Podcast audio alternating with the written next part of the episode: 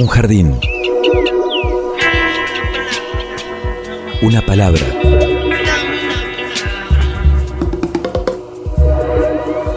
Un sitio donde poder crecer en la tierra. Donde nos alcance el sol. Y donde podamos reír. Una canción que hable de nosotros. De los sueños. De las raíces. Un pasadizo por donde caminar entre las flores. Una tarde. Mi realidad es una realidad donde lo fantástico y lo real se entrecruza cotidianamente. Miles de seres vivos con las formas de hoy, caminando y flotando en este sitio tan diverso que le dedicamos la existencia para descubrirlo.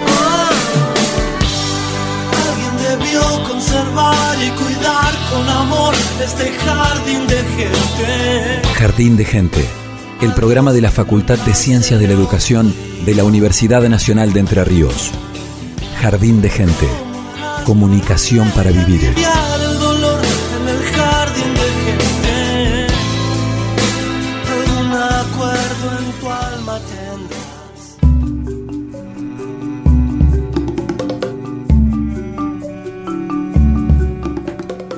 Hola, bienvenidos a una nueva edición de Jardín de Gente, el programa de la Facultad de Ciencias de la Educación de la Universidad Nacional de Entre Ríos.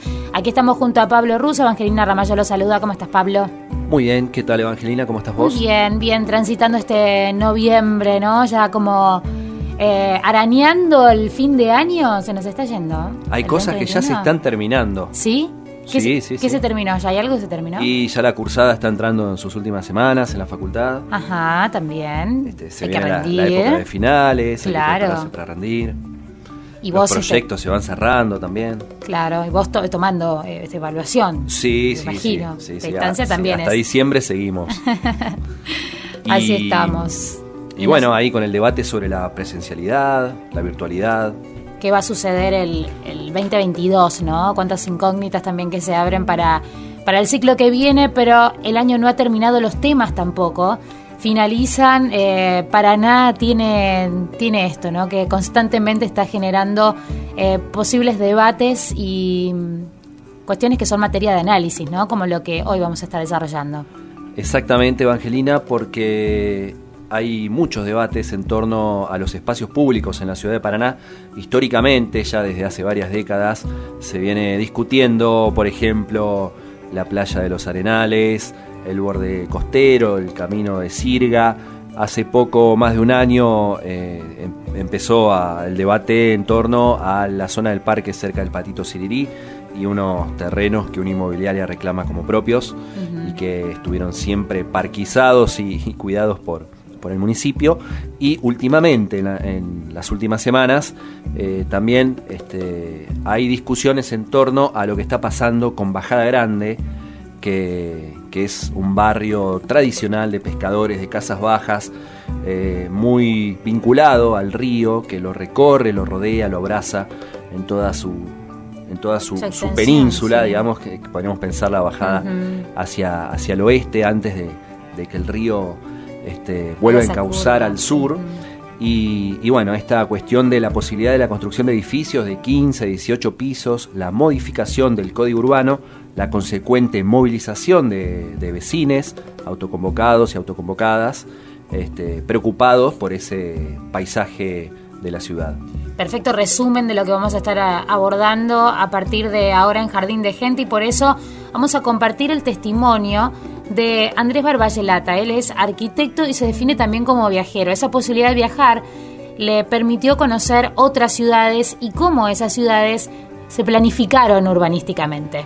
Hace algunos días había escrito una nota de opinión en Era Verde, Periodismo Ambiental, titulada Bajada Grande, Paraná ante la pérdida o recuperación de su paisaje, y en base a esas opiniones le pedimos este audio. Lo escuchamos. Antes que nada, saludo a toda la audiencia de Jardín de Gente. Mi nombre es Andrés Barroyelacta, soy arquitecto egresado de la Facultad de Arquitectura y Urbanismo de la Universidad Nacional de Córdoba y soy viajero. Quiero agradecerle a Pablo y Evangelina por invitarme a participar en este programa, donde se está dando lugar a un necesario y urgente debate ciudadano suscitado a partir de la aprobación y comienzo de la obra de un edificio en altura sobre la avenida Estrada y el proyecto de modificación que se planteó desde el municipio del Código Urbano para el área de Bajada Grande, que deja traslucir y pone en manifiesto una profunda crisis en el desarrollo urbano que viene arrastrando la ciudad en los últimos 20 o 30 años. Una crisis que se genera al no haber un plan de desarrollo urbano, una planificación del crecimiento de la ciudad. Se generan estas situaciones anárquicas donde, donde se dan lugar, entre otras cosas, a la especulación inmobiliaria, a las pérdidas de espacios públicos. Lo interesante es que toda crisis también se convierte en una oportunidad, en una posibilidad posibilidad de replantearnos primero qué es el desarrollo, sobre todo en este contexto de crisis global, en lo social y en lo ambiental. Creo que estamos ante una gran posibilidad, la posibilidad de plantearnos lo que queremos ser como ciudad, cómo queremos desarrollarnos, con qué parámetros, con qué modelo. Como dije, aparte de ser arquitecto, soy viajero y en cada ciudad en la que algo me gusta urbanísticamente o arquitectónicamente, no puedo evitar referenciarlo a Paraná, a contrastarlo o imaginarlo para la ciudad. Pude ver muchos modelos de ciudades, tanto ejemplos positivos como negativos. En la nota que escribí para el portal Era Verde cuento un poco lo que me impactó de la ciudad en mis viajes y de algún modo lo que me impacta de Paraná cada vez que regreso. Y es que disfrutar de una ciudad no es suerte, es gestión, es visión, es planificación. Comprender que una ciudad hermosa como Paraná se planeó hace 100 años y por eso hoy vivimos en una ciudad que tiene ese parque que podemos disfrutar todos y todas, y para que la ciudad sea hermosa dentro de 100 años, tiene que planificarse hoy. Planteo los ejemplos como Curitiba, un modelo a tener sin duda como referencia, pionera a nivel mundial en planificación urbana basada en el desarrollo sostenible. Una ciudad con una red de parques y ciclovías impresionante, una ciudad pensada por el hombre y para el hombre, no para las máquinas. Una ciudad que ha apostado a un desarrollo sostenible que se concilia con los intereses inmobiliarios. A partir de una planificación clara para todos y que basó su desarrollo en tres temas cruciales, en la movilidad, en la sostenibilidad y en la sociodiversidad. También pongo como ejemplo Medellín, que me impactó los cambios estructurales que puede lograr el urbanismo social en una ciudad. Comprobar y ver cómo la arquitectura y el urbanismo pueden lograr cambios sustanciales en las ciudades a nivel social. Cómo puede transformar los barrios, integrarlos. Medellín era una de las ciudades más inseguras del mundo y hoy es un modelo mundial de desarrollo urbano social. Barrios a los que era imposible acceder hoy son lugares de visita turística. Entendieron que la inseguridad no se se combate solo con más seguridad, con más policía. Entendieron que lo opuesto a la inseguridad es la convivencia. Y la convivencia se construye con proyectos sociales, con proyectos culturales, con proyectos educativos. Al descubrir estas ciudades, descubro en realidad un resultado. Me permitió entender que son el resultado de un trabajo visionario, de un trabajo de gestión que incluyó a la gente, que planeó el futuro, que no son ciudades que espontáneamente salieron así. También pongo el ejemplo de la ciudad balnearia de Camboriú, un ejemplo que se desarrolló sin una planificación y al no ver una planificación se fue generando a partir de, de la especulación inmobiliaria. Y hoy es una muralla de torres que se dan sombra una a otra, que prácticamente no se ve el sol. Y lo peor es que dejaron sin sol a la misma playa. Visión, gestión y planificación que tuvieron hace 100 años en Paraná. Y hoy nos permite que uno se pare en cualquier lugar del Parque Urquiza, en cualquier parte de la costanera alta y pueda tener una visión franca del río. Porque si el mayorazgo estuviera en donde está el Robin, lo único que veríamos es la espalda de un edificio. Y eso es lo que va a pasar en la barranca de Bajada Grande, al Parque Nuevo, al barrio de Bajada Grande, si se construyen estos edificios sobre Avenida Estrada. Está claro que las ciudades crecen, que hay que desarrollar la ciudad. La cuestión es cómo desarrollar. Está claro que hay que densificar la ciudad. La cuestión es dónde. Para decidir dónde se debe densificar la ciudad es primordial pensar la ciudad, diseñarla, pensar una ciudad con diseño, pensar en densificaciones diferenciadas según las características socioambientales de cada lugar en particular, de cada zona de la ciudad, de cada barrio. Es indispensable tener en cuenta las características de nuestra ciudad, entender lo que la naturaleza nos ofrece, dar prioridad a los espacios públicos y potenciarlo. Como ciudad tenemos la dicha de tener un hecho natural imponente al cual debemos proteger y eso nos dará la posibilidad de un buen vivir, nos va a dar la posibilidad de proyectarnos como destino turístico. Por suerte, ya hay un grupo de ciudadanos autoconvocados que se están juntando y abriendo un espacio de debate para pensar la Paraná que queremos, para preguntarse y pensar juntos qué modelo de ciudad queremos. El sueño es lograr una construcción colectiva, eh, convocar a los empresarios, ONG,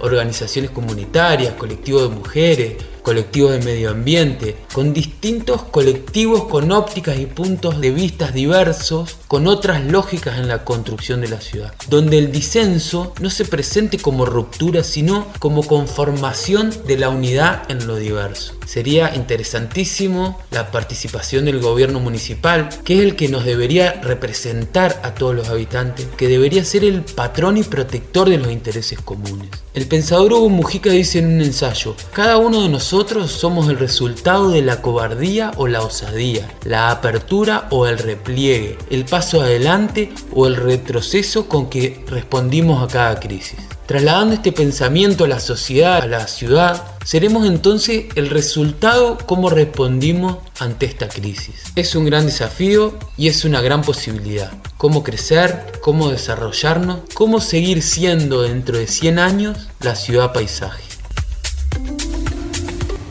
Estás escuchando Jardín de Gente, el programa de la Facultad de Ciencias de la Educación.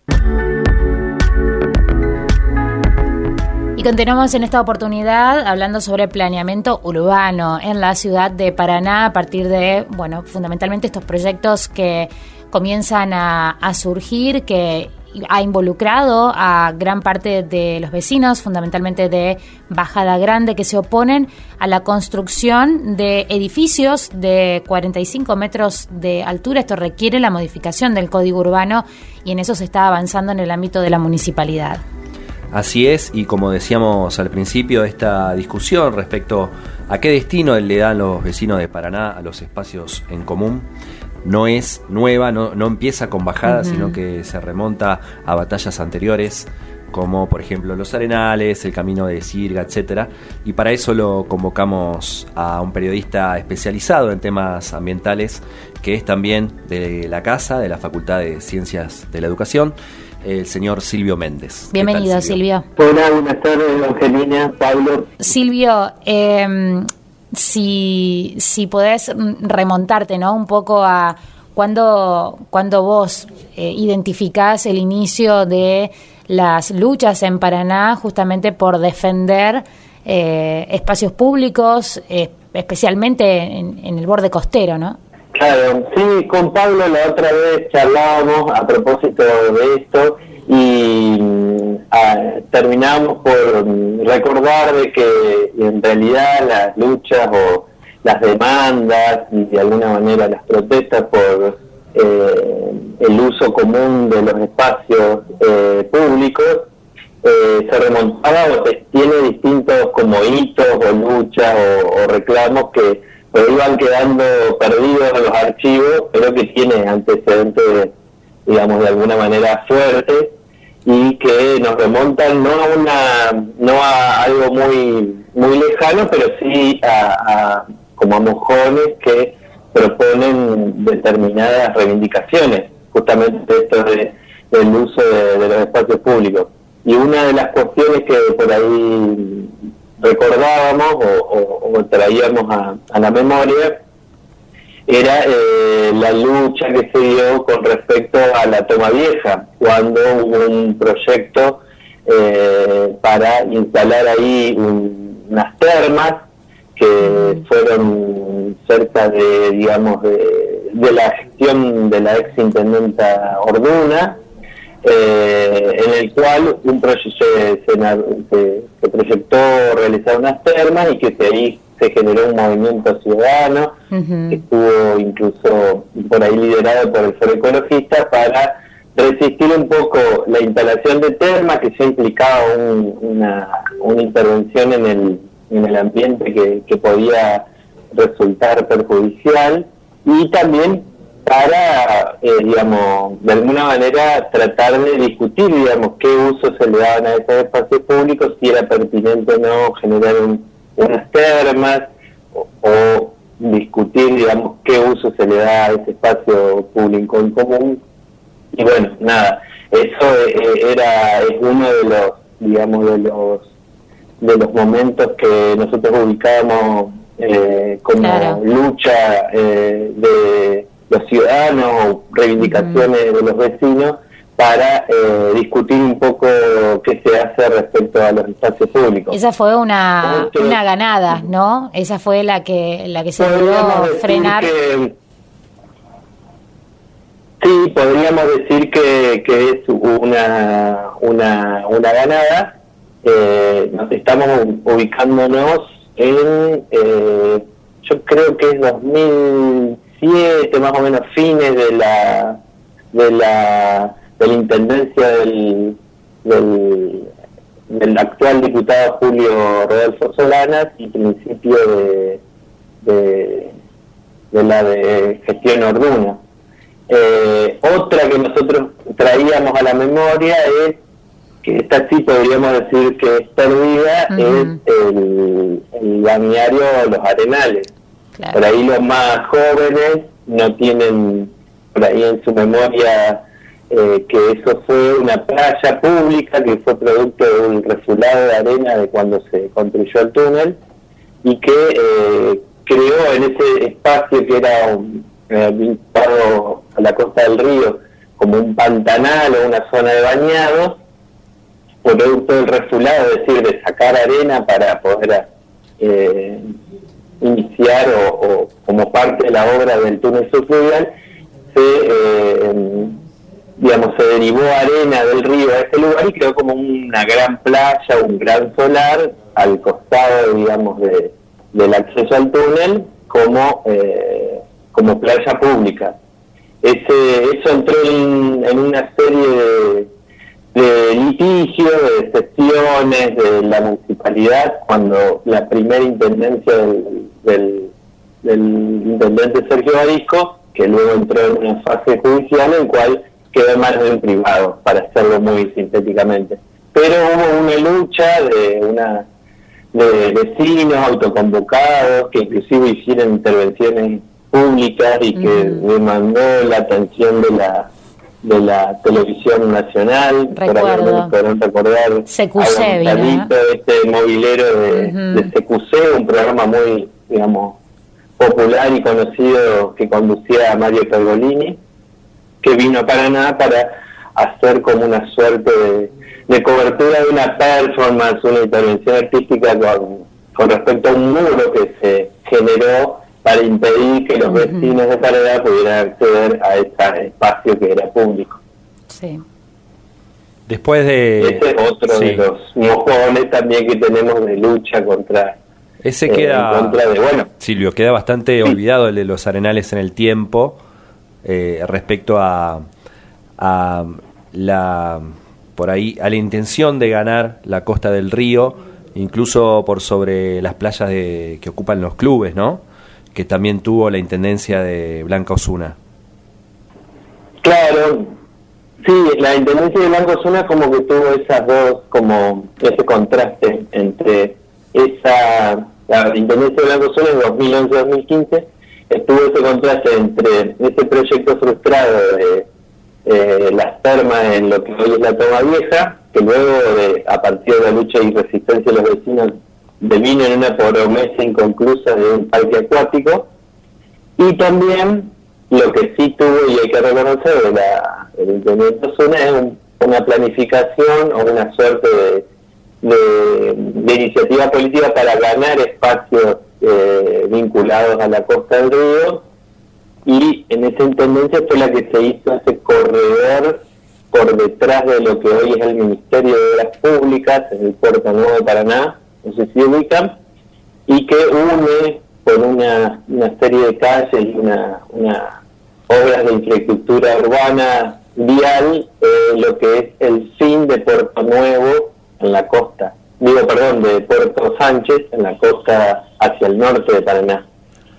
La conexión. También el intendente Osuna tuvo esa intención de, bueno, a hacer, eh, digamos, poder facilitar el acceso público a la costa. Tuvo una suerte de controversia con los clubes que tienen eh, ocupación y, una suerte de gestión de los lugares sobre la costanera baja. Y hubo una recuperación de lo que se conoce ahí atrás de la plaza que queda en Puerto Viejo, que es la plaza, no me equivoco, de las Naciones, donde había un club de tenis con unas canchas de tenis. Ahí es donde están ubicadas las primeras viviendas que se creen que fueron las que constituyeron el caserío en Paraná, yendo para Bajada Grande, bajando por la, bajada justamente de los Bajos y yendo para, para esa zona hay una recuperación de espacios públicos. Bueno, eso forma parte, digamos, también de ciertas políticas de intervención sobre, los espacios públicos que fueron demandadas de alguna manera por los vecinos. Estamos conversando con Silvio Méndez, periodista este, de Era Verde, eh, especialista en temas de ambiente. Y Silvio, ¿qué es lo que está pasando ahora, más allá del arroyo Antonico, en la zona de Bajada Grande, con esta discusión respecto al código urbano y la, posibilidad de, edificaciones altas. Sí, eh, digamos, la discusión de fondo siempre es que no que hay algún tipo hay algún tipo de diseño y de urbanización y de intervención sobre el espacio urbano y sobre los lugares en común, que son los barrios, que se realizan a espaldas o en un grupo muy reducido de personas sin discutir abiertamente o poner en debate qué se va a hacer con eso. Eso es lo que pasó, digamos, lo que creo que ha pasado con estos proyectos de urbanización en altura en Baja Grande. Se presentaron proyectos de, edificios en altura, que en algunos casos eh, uno es de 10 pisos al lado de la ex fábrica de Portland y otro es en la Ramendi y, la otra ciudad que no me acuerdo, que es un país que es de 15 pisos, se presenta en la comisión de seguimiento del Código Urbano del Honorable Consejo Deliberante y ahí los colegios o los actores partícipes de esos espacios dan aprobación eh, se puede decir, reñidas o en una zona gris de lo que permite el código urbano a estos proyectos de urbanización y cuando se llevan adelante, cuando los vecinos, como dicen, ven los camiones y las topadoras y, todo el, obrador que se instala, la ciudadanía general se entera de lo que, lo que van a hacer o intervenir ahí y que tiene, eh, de, alguna manera, una... Eh, justamente intervención o alteración del paisaje, de la zona, del barrio y que eso es lo en común. Los vecinos plantean que ellos no están en contra de la organización ni de, que ni de la iniciativa privada, pero sí que cuando esa iniciativa privada altera cuestiones en común, como son el acceso a la costa, eh, tener un paisaje en común y que puede ser disfrutado por todos, sin ningún tipo de permiso o por lo menos participación de debate es cuando se presentan estos problemas, ¿no? Y esto es lo que un poco ha sucedido aquí, porque hay un grupo empresario que, dice que está aprobado ahí en el filo, en un gris, dicen algunos, algunos arquitectos, de lo que permite el código urbano, los vecinos se vienen a enterar al último momento que van a hacer un edificio de 15 pisos en un lugar que ellos por ahí no pensaban o tenían como lugar habitual de disfrute para otros para otras y esto es lo que sucede habitualmente es lo que sucede habitualmente que los vecinos de la zona donde ocurren este tipo de proyectos bueno como sucedió también por ejemplo en los arenales que hoy estabas mencionando se enteran a último momento ya cuando por ejemplo, se trabaja en, los cimientos de, esa obra? Claro, sí, eso es, algo como que es el principal reclamo, porque por ahí obviamente cuando esto salta como un problema y, y tiene como trascendencia pública, lo que aparece es las dimensiones de la obra o las características y lo que las consecuencias que pueden tener para la vida en común de los vecinos, pero en el fondo está que no hubo esa, ese espacio para el diálogo o para el acercamiento de propuestas o para el intercambio o para esa licencia social que generalmente se pide cuando las obras o cuando los proyectos intervienen en cuestiones en común. Acá me parece lo que estuvieron flojos son los colegios, los, las corporaciones, digamos, que participan de esos espacios que están habilitados, en este caso en el Consejo Deliberante, que no tuvieron en cuenta la voz de los vecinos o lo pasaron como un simple trámite y eh, como que no le dieron la trascendencia y eh, no asumieron el rol importante que tienen en las organizaciones de sociedad civil de, de poner poder ponerse a reflexionar sobre qué consecuencias tiene lo que están aprobando. Clarísimo, Silvio Méndez. Muchísimas gracias por este contacto. Dentro de un ratito, en unos minutos, en Jardín de Gente, vamos a escuchar las voces de les vecines y también del Estado municipal al respecto. Así que te agradecemos este contacto y te mandamos un abrazo. Bueno, muchísimas gracias. Saludos, un abrazo a, a los dos. Gracias, Silvio. Hasta luego. Nos vemos. Hasta las 16 estás escuchando Jardín de Gente. Comunicación para vivir. Tiempo de música, Pablo. ¿Qué escuchamos? Hablábamos del arroyo Antonico, que es un afluente del río Paraná, justamente, que más allá se encuentra entre otros barrios, Bajada Grande. Esto es un tema con letra de Raúl Rossi y música de Walter Einze, pero en este caso en una versión de Lucera Boy, que es una banda contemporánea que le pone un poco de fusión y también tiene unas intervenciones del rapero Nazareno Moreno. ¿La escuchamos? Como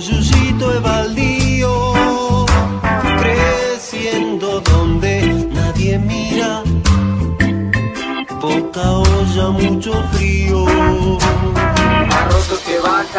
Por esta ciudad que los tapa y los faja. Se rajan pa'l río, escapan del lío, corazones fríos ignoran su vientre. Avenidas fuertes, suben a su lomo ciudades crujientes. El estado ausente, la muerte latente, se pierden vertientes entre mar de gente, gente que no sienten. Tierra de caudales, de barro, de arroyo, regalo del sol, fluir es su rol. Si no, no habría vida que a su alrededor. ¿Dónde estaría yo si no fuera por la tierra que nos dio humedad y calor? amores en flor, canciones del río y poetas del monte. Y cuando habla la mar, se mezclan grandes y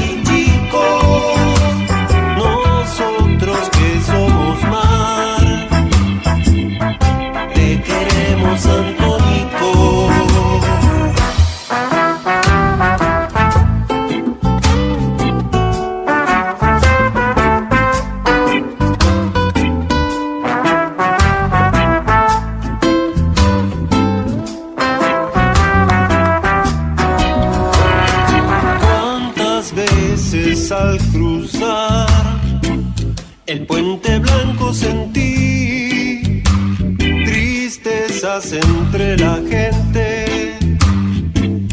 Buscaba su voz en mí. Las flores, barrio humito. Sanahuicho, la floresta.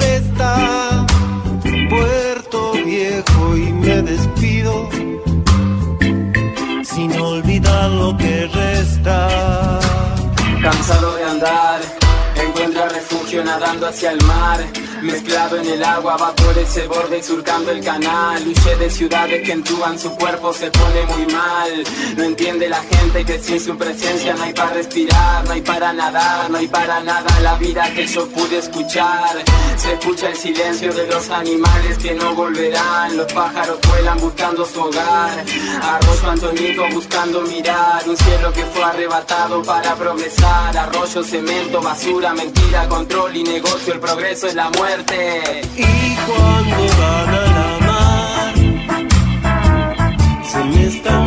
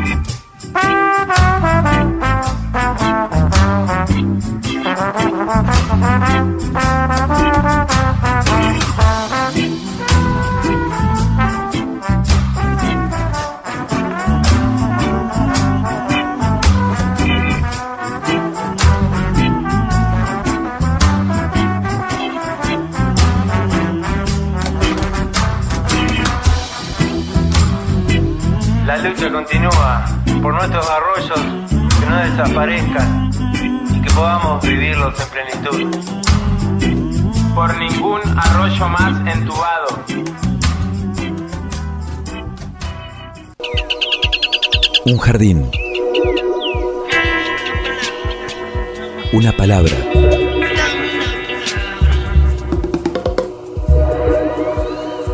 Jardín de gente. Ey, ¿vos qué haces? ¿Estudiás o trabajás? Yo, las dos cosas. En Jardín de Gente, los estudiantes de nuestra facu nos cuentan eso de trabajar de lo que estudias. Las dos cosas. Porque dicen que así Yo, las dos cosas. Cuesta menos.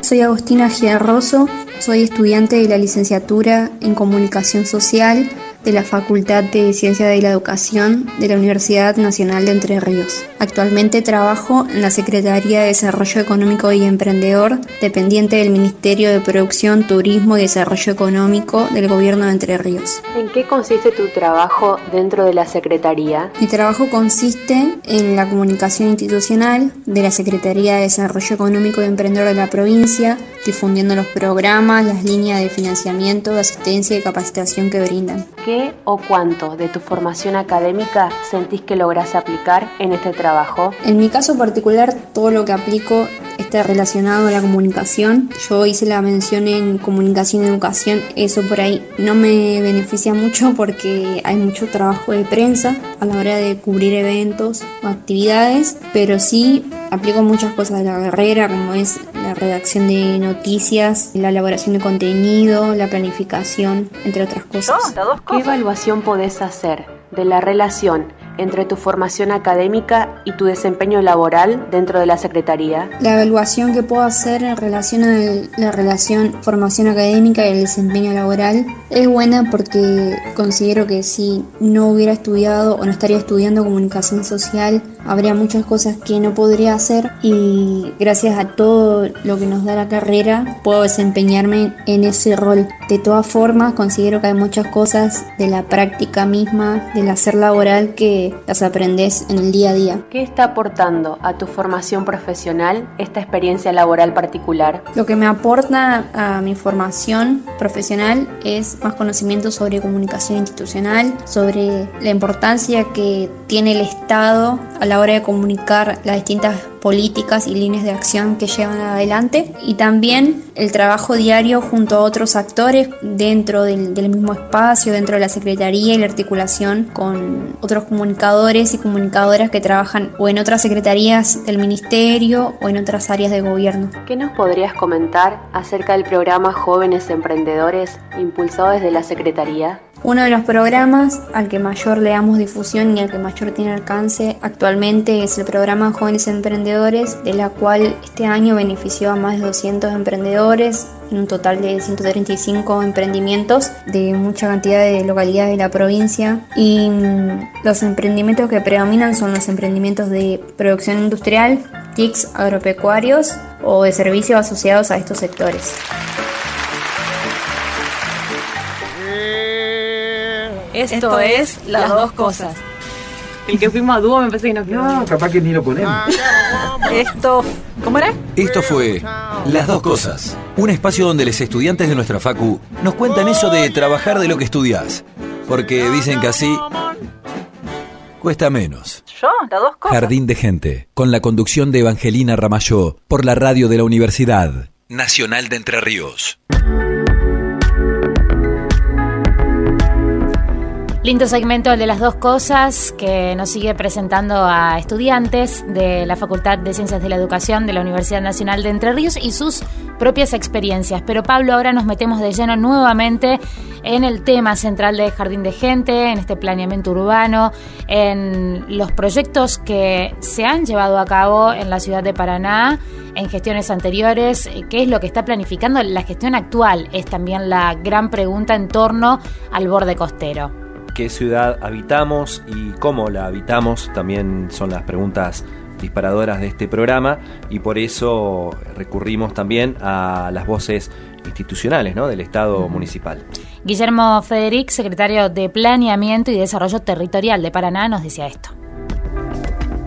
Soy el arquitecto Guillermo Federic, secretario de Planeamiento y Desarrollo Territorial de la Municipalidad de Paraná. Cuando me tocó estar a cargo de la Secretaría de Planeamiento, Infraestructura y Servicios en la gestión de la exintendenta Osuna, claramente hicimos un proyecto integral que abarcaba los 24 kilómetros del borde costero o del frente ribereño que tiene la ciudad de Paraná. Y sí pudimos avanzar en la ejecución de los proyectos y luego de las obras en dos sectores importantes. El primero de ellos es la continuidad desde Puerto Nuevo hasta Puerto Sánchez, atravesando el predio de la ex Dirección Nacional de Vías Navegables y Construcciones Portuarias, que durante los 100 años de Paraná Medio, de como se denominaba el sector que antes estaba dedicado a la obra pública, estuvo vedado para todos los paranaenses. Esa importante obra permitió continuar hasta una rotonda frente al río, atravesando todo el predio del distrito Paraná Medio y poder llegar caminando hasta Puerto Sánchez. También en la gestión de Osuna pudimos hacer algunas obras importantes en el otro extremo de la costanera histórica, es decir, en el Puerto Viejo, eh, con el skate park, con eh, la puesta en valor del Puerto de la Memoria y con la ejecución de un solado para predios feriales ahí en la zona de Puerto Viejo. Y también habilitamos el paseo Anacleto Rosa pegado al arroyo Antonico. Pero de los otros espacios se habían iniciado sí las gestiones de obtención de financiamiento para ejecutar esas obras. En la actual gestión del intendente Adán Val pudimos continuar luego de la interrupción de los cuatro años de la gestión del ex intendente Marisco, donde no se avanzó en lo más mínimo, pudimos continuar con proyectos específicos que hoy están en la búsqueda de financiamiento, habiendo logrado el intendente Val colocar la obra de puesta en valor y recuperación del frente ribereño de Puerto Nuevo, donde hoy están unos muelles estartalados en riesgo de derrumbe, y la puesta en valor de todo Puerto Sánchez hasta llegar al Thompson. Es una obra que tiene un presupuesto estimado en 2.000 millones de pesos y fue eh, incorporado al proyecto de presupuesto del gobierno nacional. Eso ya de por sí implica tener un camino de viabilidad en gestión del intendente para una obra que nos va a permitir recuperar todo el frente del puerto que, que hoy es simplemente una calle asfaltada, una vereda asfaltada y unos muelles en derrumbe, teniendo un sitio acorde para la contemplación y el descanso, con escalinatas hacia el río, todo un paseo que va a permitir a su vez conectar con el sector de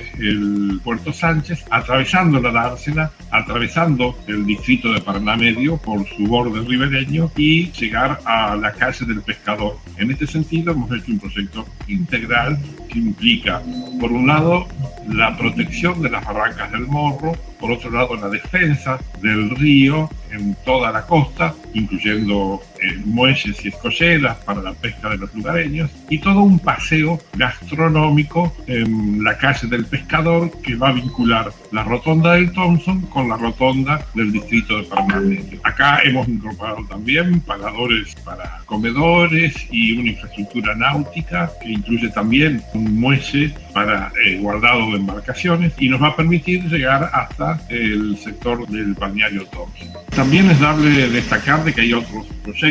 Por un lado, estamos con un proyecto integral para todo el, sector que denominamos la cuña, que es el borde ribereño entre el arroyo Antroñico y el ex atracadero de balsas de la ciudad frente a la cementera. Todo ese sector está siendo objeto de un plan maestro que estamos desarrollando en la Secretaría a mi cargo y que va a eh, posibilitar con inversiones mixtas públicas y privadas continuar la costanera un par de kilómetros más hacia el oeste. Hoy tenemos solamente 3 kilómetros de costanera, por eso que las extensiones que más importancia tienen en la colonización y recuperación de la vocación ribereña es continuar tanto hacia el este como hacia el oeste el paseo costanero y en eso estamos trabajando en este momento.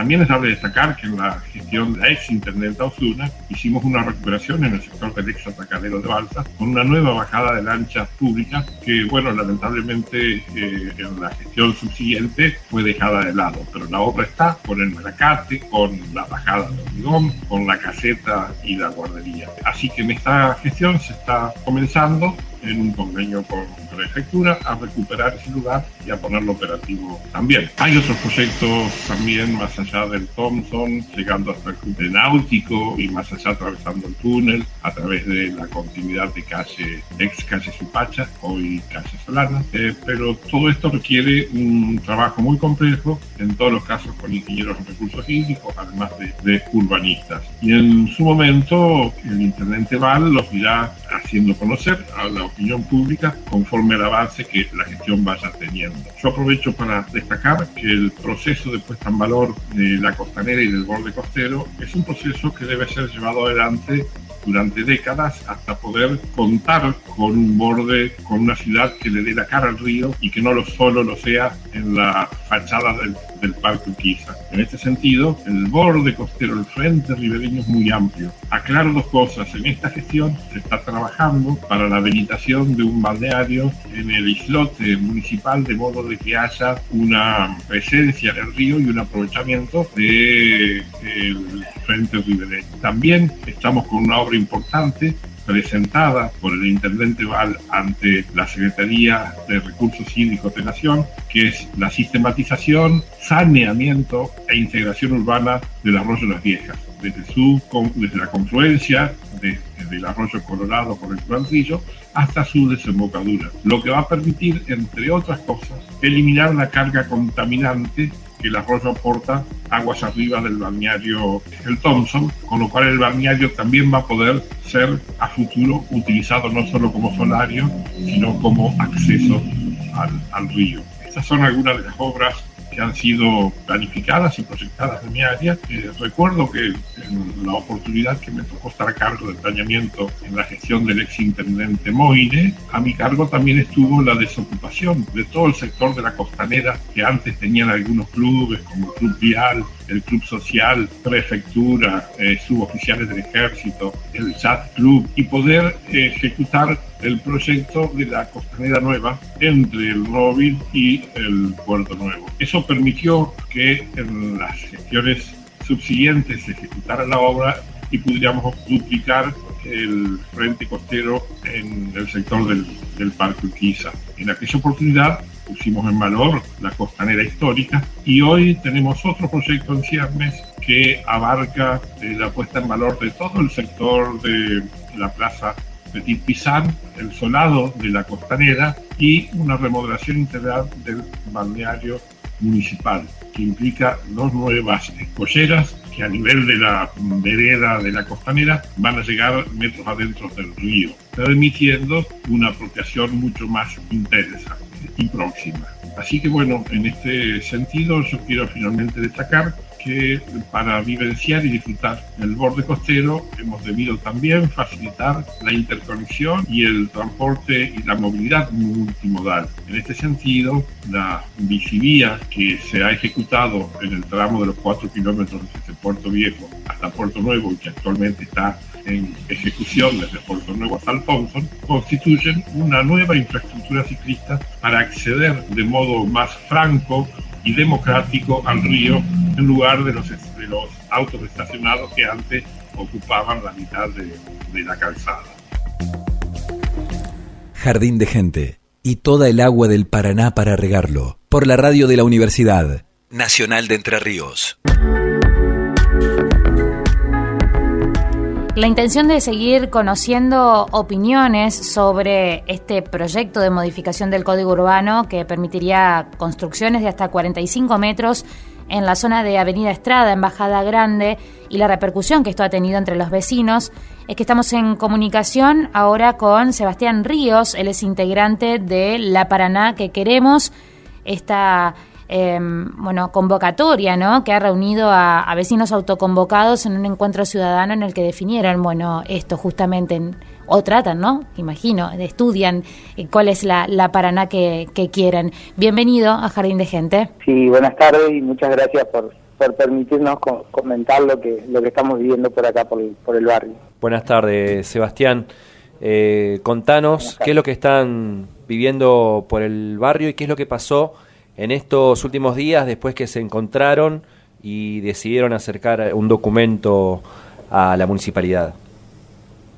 Bueno, nosotros lo que queremos como vecinos eh, es poder, bueno, disfrutar de nuestra Paraná eh, con los sueños que uno tiene sin que se pierdan ellos por las eh, modificaciones y, bueno, avances que hacen con los desarrollos ¿no? que se realizan y que bueno, nosotros creemos que, que, se deben realizar estos avances y los desarrollos teniendo en cuenta algunos aspectos como eh, es lo social, hay que tener en cuenta lo social, lo ambiental y bueno, que sea todo con participación de los vecinos. Es decir, nosotros lo que reclamamos es que nos enteramos de estas modificaciones que todavía no están hechas, pero sí que están permitidas hacer estas torres altísimas sobre la costa, haciendo toda una pantalla para la parte de atrás, perdiendo todo lo que es la cuestión cultural nuestra de la ciudad, que, que nosotros comprendemos y entendemos que el parque y el río son parte de nuestra vida, ¿no? Eh, sin tener contempladas todas esas cuestiones como, como esto que les decía, ¿no? De lo social, lo ambiental y bueno, que nosotros tengamos participación en eso. Y en este, en este punto, ¿no? A partir de, de lo que ustedes han presentado, ¿obtuvieron algún tipo de respuesta? Sí, lo que nosotros eh, reclamamos es que nos enteramos cuando la torre, las torres se están llevando a cabo, es decir, nos encontramos con el edificio, digamos. Entonces nosotros por lo menos, si van a tomar las determinaciones, que tengan en cuenta esos aspectos que nosotros pedimos, o por lo menos que nos digan, miren, acá vamos a hacer edificios, o acá venimos de esta, se va a modificar, o sea, nadie nos dice nada, por supuesto no tenemos participación nosotros tampoco. Pero bueno, en base a esto nosotros nos reunimos, un grupo de vecinos, hicimos una asamblea ciudadana donde participamos eh, vecinos del barrio, pero no solamente del barrio, sino que vinieron de toda la ciudad, porque esto es un tesoro que nos pertenece a todos los paranaenses sin cuestiones de barrio. Eh, entonces, bueno, nos juntamos, salieron algunas cuestiones y esos documentos se los presentamos a los bloques de los concejales. Es decir, nosotros somos representados por intermedio de ellos, así que nos pareció apropiado hacer un documento para presentar directamente en los tres bloques. Sebastián, eh, más allá de, esta intención de modificación del código urbano, que a ustedes los pone en estado de alerta, eh, nos estás contando que ya empezaron las obras en algunos lugares ahí en el barrio.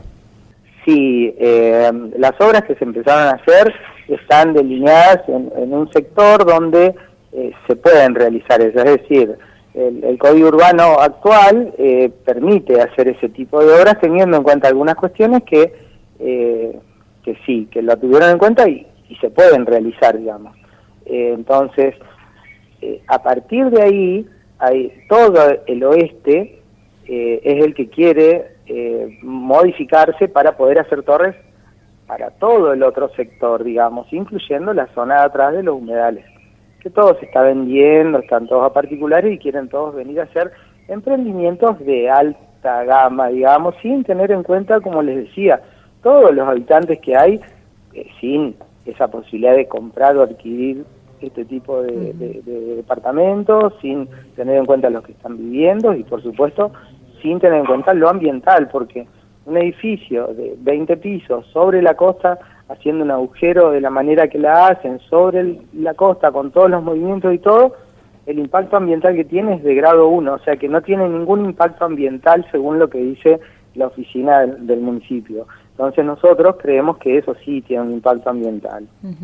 ¿Qué pasos van a dar a continuación a partir de, todo esto?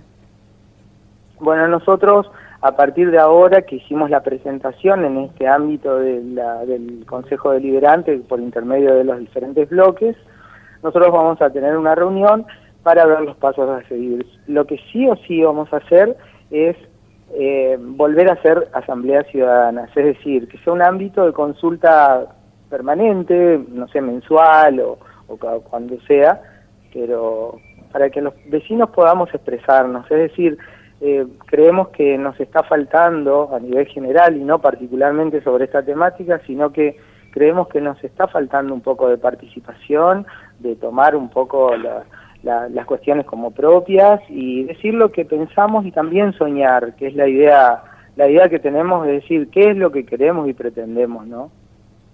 Sebastián, ¿en qué espacio físico del barrio se están realizando estas asambleas? Se realizó solo una en los miradores de acá de Bajada Grande y ya te digo, nosotros nos vamos a volver a juntar mañana, un grupo de vecinos, para delinear los pasos a seguir, pero seguramente en un espacio público los miradores acá de Bajada son como, eh, no sé, algo muy tradicional, así que la idea es juntarnos en lugares públicos, tampoco no tenemos eh, ningún ningún espacio físico delimitado ni nada, ahí nos juntamos con un mate y bueno. Claro. Mientras el tiempo permita, lo hacemos. Si alguien quiere contactarse con ustedes para acercarse o para estar al tanto de, cómo vienen las discusiones, ¿por dónde los pueden encontrar? Sí. Estamos en Instagram, en La Paraná que queremos. Ahí estamos recibiendo todo lo que son consultas, ideas, propuestas y desde ya estamos eh, muy agradecidos de toda la gente que se ha acercado y bueno, nos ha llegado mucha gente con diferentes problemáticas que escapan a lo que nosotros podemos, pero bueno, nos juntamos y nos convocamos para esto, pero bueno, la idea es poder seguir eh, teniendo un ámbito de, de, participación más que nada, que es lo que no queremos que se pierda y que nos tengan en cuenta para el momento de, de aunque sea informar qué es lo que se hace, no, no encontrarnos con, con las torres o las cosas sin que nosotros estemos al tanto como vecinos, me parece que, que está bueno eh, estar informado y, si podemos, podemos participar, que como democracia nos corresponde, también lo, lo, estamos haciendo. Suena justo, ¿no? Suena, suena totalmente justo. Así que, Sebastián Ríos, de La Paraná que queremos, muchísimas gracias por este contacto. Bueno, chicas, muchas gracias. Hasta luego. Y estamos llegando al final de esta edición de Jardín de Gente. Nos hemos ocupado de la planificación urbana, ¿no? Con voces autorizadas sobre este tema. Y empezamos la despedida escuchando ya un poquito de música, Pablo, pero vamos a agradecer a todo el equipo. Algo, de, algo de música de un poco más al sur sobre el río Paraná. Es verdad. Eh, Franco Bravo en los controles, en la puesta al aire, el perro Morelli en la coordinación general, Agustina Bergomás en la producción, también Valeria Padró, Florencia Espíndola, Evangelina Ramallo y Pablo Russo. Y el señor Pablo Russo, claro que sí. ¿Y qué es lo que estamos escuchando? Bueno, esto se llama Le Yarará. Eh, una oda al Paraná, es este, esto que estamos escuchando de fondo. Y es un hallazgo del perro Morelli, obviamente, este, y que también invita a ver ese videoclip oficial que está en las redes y que es muy interesante porque está hecho en pandemia. Claro, ellos son rosarinos y filmaron el video que invitamos a ver sobre la costa, sobre el puente Rosario Victoria, sobre cangrejos, sobre cadáveres de vacas. Eh, cinco personas se pueden ver en este video que tienen disfraces de tiburón. Sí, unos tiburones bastante amistosos son. Sí, no, totalmente verdes. son totalmente verdes. Y están bailando al ritmo eh, de una música que no concuerda con la de la canción. Bueno, le consultaron a, los músicos y están bailando al ritmo de Baby Shark. Nada, eso es una, una pieza maravillosa, ¿eh? Para poder observar ese video y además escuchar esta canción, ¿no? Y con esto y con esto nos despedimos. Hasta la semana que viene con Paraná, el clip oficial de Le Yarara.